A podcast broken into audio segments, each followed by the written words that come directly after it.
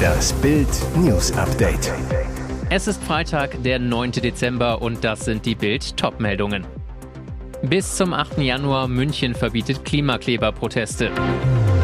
Experte hält Kreml-Diktator für isoliert. Putin weiß nicht, was wirklich in der Ukraine passiert. WM-Traum platzt nach Elfmeterschießen. Das Neymar-Drama. Jetzt greift auch die Stadt München gegen Klimakleber durch und verbietet vier Wochen lang alle Proteste. Jetzt können alle Münchner und Stadtbesucher ohne nervige Straßenblockaden die Weihnachtszeit begehen und unbeschwert den Jahreswechsel feiern. Denn das Verbot gilt ab Samstag und soll vier Wochen bis zum 8. Januar bestehen bleiben. Die überraschende Knallhartmaßnahme wurde per Allgemeinverfügung zur präventiven Gefahrenabwehr verhängt.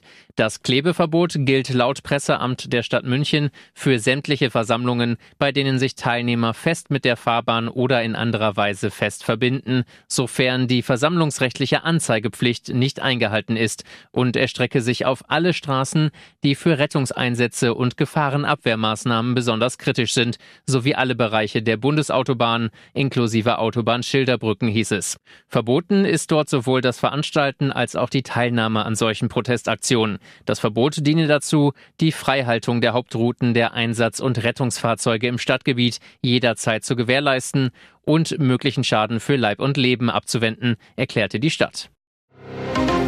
Weiß Russlands Diktator Wladimir Putin eigentlich noch, was in seinem Krieg gegen die Ukraine wirklich passiert? Der russische Politikwissenschaftler und Kreml-Kritiker Dmitri Oreschkin meldet genau daran große Zweifel an. Ich bin mir nicht sicher, dass Putin vollständig und angemessen über die Lage auf dem Schlachtfeld informiert wird, sagt Oreschkin in der YouTube-Sendung Popular Politics. Denn in Russland sei alles von der Meinung und Entscheidung Putins abhängig. Deshalb sei die größte Sorge jedes Untergebenen, das Vertrauen Vertrauen des Chefs nicht zu verlieren.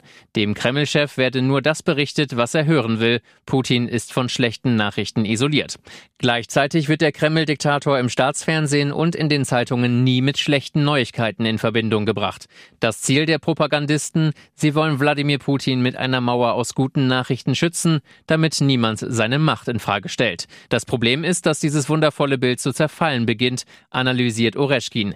Denn die russische Armee kassierte in der Ukraine eine Niederlage nach der anderen, erst in Kharkiv und dann auch noch in Cherson.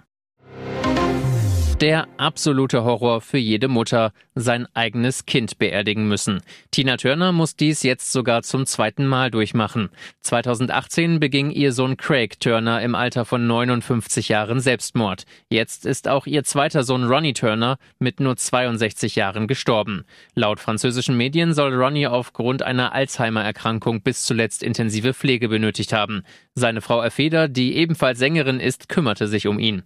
Ronnie war der jüngste leibliche Sohn von Tina Turner. Er war das einzige gemeinsame Kind der Sängerin mit ihrem Ex-Mann Ike Turner. Der Musiker starb 2007 an einer Kokainüberdosis. Das ist so eine Tragödie mit dir und deinem Vater und deinem Bruder Craig, schrieb Ronnies Ehefrau Erfeder weiter auf Social Media. Jetzt seid ihr wieder vereint. Ruhe in Frieden. Das ist so unfair. Tina Turner selbst hat sich zu dem Todesfall noch nicht geäußert. Seit 20 Jahren träumt Brasilien vom sechsten WM-Titel und muss weiter träumen. 3 zu 5 nach Elfmeterschießen gegen Kroatien. Nach 90 Minuten steht es 0 zu 0. Nach 120 Minuten 1 zu 1. Es kommt zum Drama. Dabei sieht es zwölf Minuten lang so aus, dass Brasilien ohne Elfmeterschießen weiterkommt, weil Neymar einen ganz besonderen Moment hat und mit einem Samba-Slalom seine Mannschaft in Führung schießt. 105. Minute, Neymar sprintet auf die sonst so stabile Kroatenabwehr zu. Doppelpass mit Rodrigo, Doppelpass mit Paqueta, dann tanzt der Torhüter Livakovic aus, schiebt die Kugel rein, 1 zu 0. Reicht das gegen die Kroaten, die sich bis dahin nur aufs Verteidigen konzentrieren?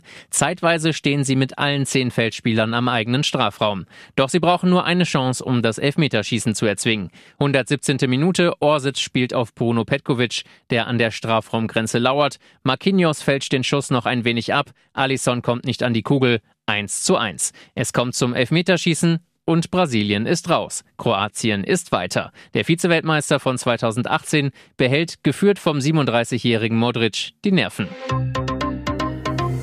Und jetzt weitere wichtige Meldungen des Tages vom Bild Newsdesk. Was machen eigentlich die anderen? HP Baxter erklärt, wie Scooter funktioniert. Es geht weiter, weiter. Die mega erfolgreiche Hamburger Techno-Truppe Scooter hat sich gerade von Keyboarder Sebastian Basti Schilde getrennt. Sein Vertrag lief nach vier Jahren aus. Und wenig später verließ auch DJ Michael Simon nach 16 Jahren die Band. Die Truppe um Frontmann HP Baxter wurde 1993 gegründet und besteht aus drei Musikern. Was machen die eigentlich genau? HP erklärt in Bild das Geheimnis von Scooter. Baxter, wir gehen immer zu dritt ins Studio. Manchmal haben wir ganz schnell eine Idee für einen neuen Hit, manchmal beißt man sich auch die Zähne aus und drückt irgendwann den Reset-Knopf und löscht alles. Das ist wie bei jedem kreativen Arbeiten. Und zu Bühnenauftritten sagte HP, wir arbeiten auf der Bühne ja mit Rechnern. Das geht nicht anders, denn unsere Hits bestehen teilweise aus 100 Spuren. Da müsste man sonst 100 Leute für auf der Bühne haben. KI-Avatare mit Lensa, Finger weg von der gehypten Foto-App. Ob auf Instagram, Twitter oder TikTok, überall sieht man im Moment kunstvolle Porträts, mal im Comic-Stil, mal in Sci-Fi-Optik, mal im Fantasy-Look. Kreiert werden die KI-Avatare mit der App Lensa. Man lädt bis zu 20 Selfies in die App, um die künstliche Intelligenz zu füttern. Dann rechnet die KI rund 20 Minuten und spuckt bis zu 200 künstlich generierte Porträtfotos aus. Ist die App also der nächste große Wurf in Sachen künstlicher Intelligenz? Nein, denn die Technik ist nicht neu und beim Urheber Urheberrecht gibt es einige Probleme, wegen derer Sie sich genau überlegen sollten, ob Sie von diesem Hype nicht lieber die Finger lassen. Sie als Nutzer geben all Ihre Rechte an den Fotos ab. Die Bilder, die Sie mit der App berechnen lassen, dürfen Sie frei verwenden. Das Unternehmen hinter der Lenser-App allerdings auch. Dabei kontrolliert niemand, ob Sie Fotos von sich selbst oder von einer fremden Person hochladen und die KI klaut bei echten Künstlern. Ihr hört das Bild News Update mit weiteren Meldungen des Tages.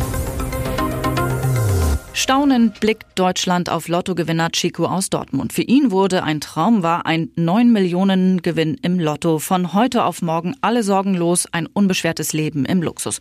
Doch das hätte auch anders kommen können, denn was nur wenige Spieler wissen, wer bei den falschen Anbietern tippt, dem droht statt des Millionengewinns ein Riesenhaufen Ärger. Achtung vor der Lottofalle.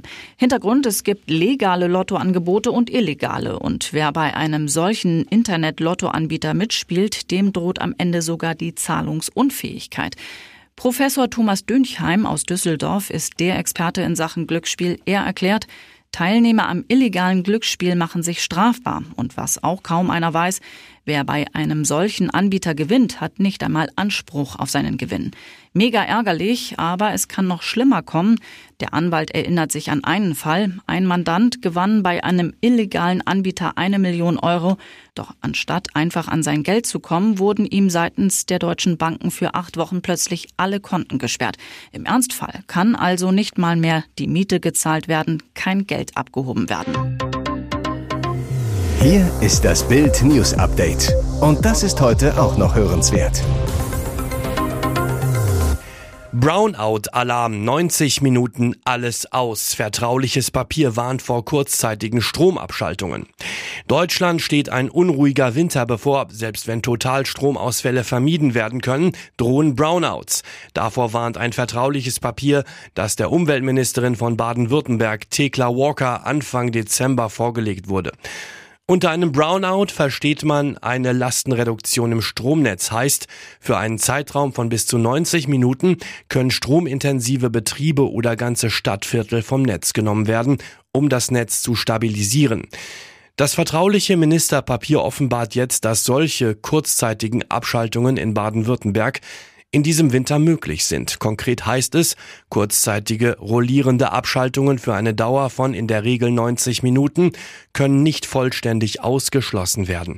Gerade für Industriebetriebe, die auf eine konstante Stromversorgung angewiesen sind, können kurzzeitige Stromausfälle dramatische Folgen haben. Zur Erinnerung, im September 2021 sorgte ein 20-minütiger Leistungsabfall in Sachsen nicht nur für den Stromausfall in 300.000 Dresdner Haushalten, sondern legte auch die Chipfertigung von Bosch und Infineon lahm. Den betroffenen Unternehmen entstand ein hoher Schaden, denn die Produktion konnte teilweise erst einige Stunden später wieder angefahren werden.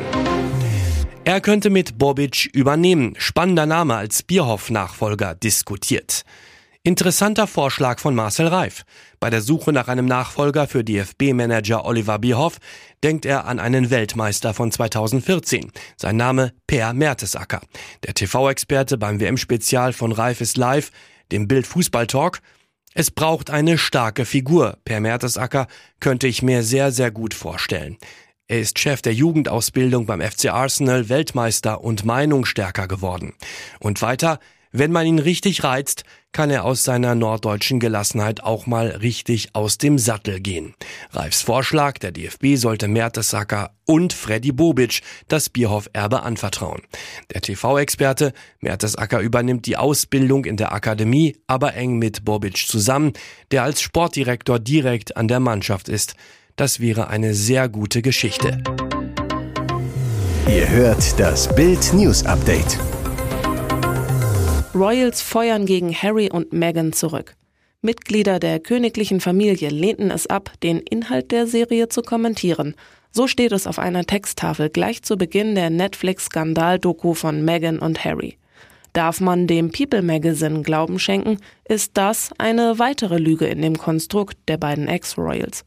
Der Artikel in der Online-Ausgabe des Magazins bezieht sich auf gleich mehrere Quellen des Palasts. Diese behaupten, Weder die Mitglieder der Königsfamilie noch der Buckingham Palace noch das Büro von Prinz William im Kensington Palace seien um einen Kommentar zum Inhalt der am Donnerstag erschienenen Serie gebeten worden.